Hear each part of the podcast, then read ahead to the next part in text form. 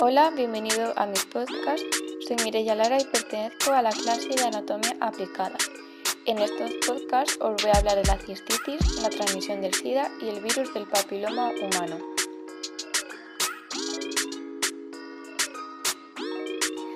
Este es el tercer podcast, así que os voy a hablar sobre el virus del papiloma humano.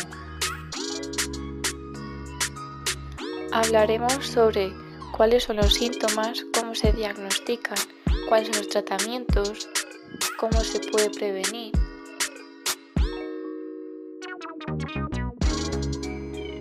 Existen dos categorías de VPH de transmisión sexual.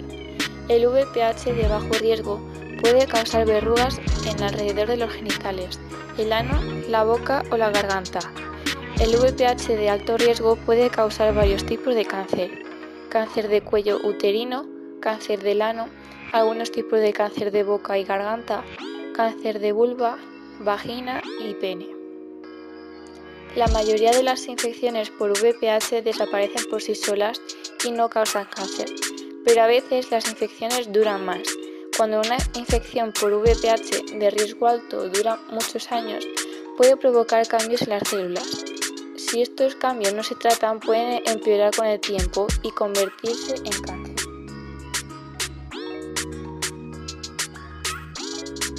¿Quién está en riesgo de contraer infecciones por VPH?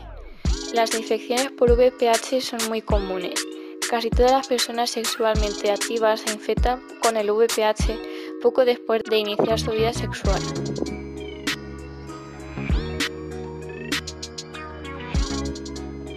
¿Cuáles son los síntomas de las infecciones por VPH? Algunas personas desarrollan verrugas por ciertas infecciones de VPH de bajo riesgo, pero los otros tipos, incluyendo las de alto riesgo, no tienen síntomas. Si una infección por VPH de alto riesgo dura muchos años y causa cambios en las células, es posible que tenga síntomas. También puede tener síntomas si estos cambios celulares se convierten en cáncer. Sus posibles síntomas dependerán de la parte del cuerpo afectada.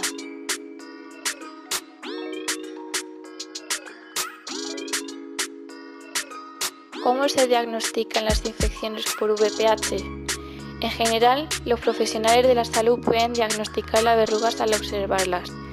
Para las mujeres hay, pruebas de detección de cáncer de cuello uterino, que pueden encontrar cambios cervicales que pueden convertirse en cáncer. Como parte de la evaluación, las mujeres pueden hacerse pruebas. ¿Se puede prevenir las infecciones por VPH? El uso correcto de los condones de lácteos reduce en gran medida, aunque no elimina por completo, el riesgo de contraer o propagar el VPH. Si usted o su pareja es alérgica al látex, puede usar condones de poliuretano. La forma más confiable de evitar la infección es no tener sexo anal, vaginal u oral. Las vacunas pueden proteger contra varios tipos de VPH, incluyendo algunas que pueden causar cáncer. Las vacunas brindan la mayor protección cuando se aplican antes de exponerse al virus. Esto significa que es mejor que te apliquen antes de que se vuelvan sexualmente activas. No existe un examen que detecte los tipos de VPH de alto riesgo, que causan infecciones en la vulva, pene, el ano o la garganta, y estas infecciones no provocan síntomas por sí mismas. Si se convierten en cáncer, entonces sí es posible que aparezcan algunos síntomas. El cáncer de pene puede provocar síntomas como cambios en el color o el espesor de la piel de tu pene, o bien puede aparecer una úlcera dolorosa en el pene. El cáncer anal puede causar sangrado, dolor, cazón o secreción anal, o cambios en los hábitos intestinales. El cáncer de vulva puede provocar síntomas como cambios en el color o el espesor de la piel en la vulva. Puede haber dolor crónico, picazón o puede aparecer un bulto.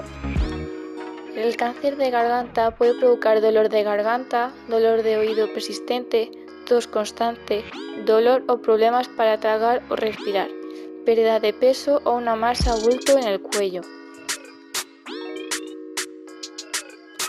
¿Cuál es la diferencia entre el VPH y las verrugas genitales?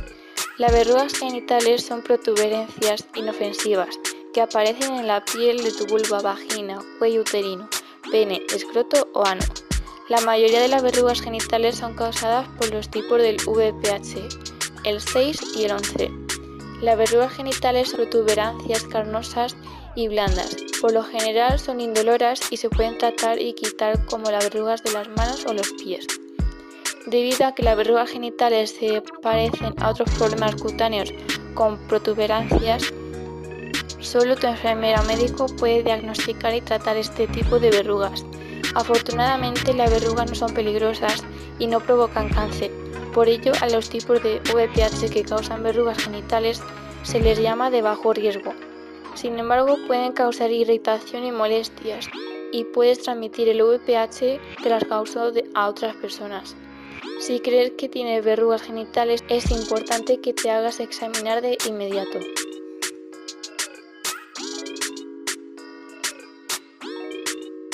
Ya hemos finalizado este podcast.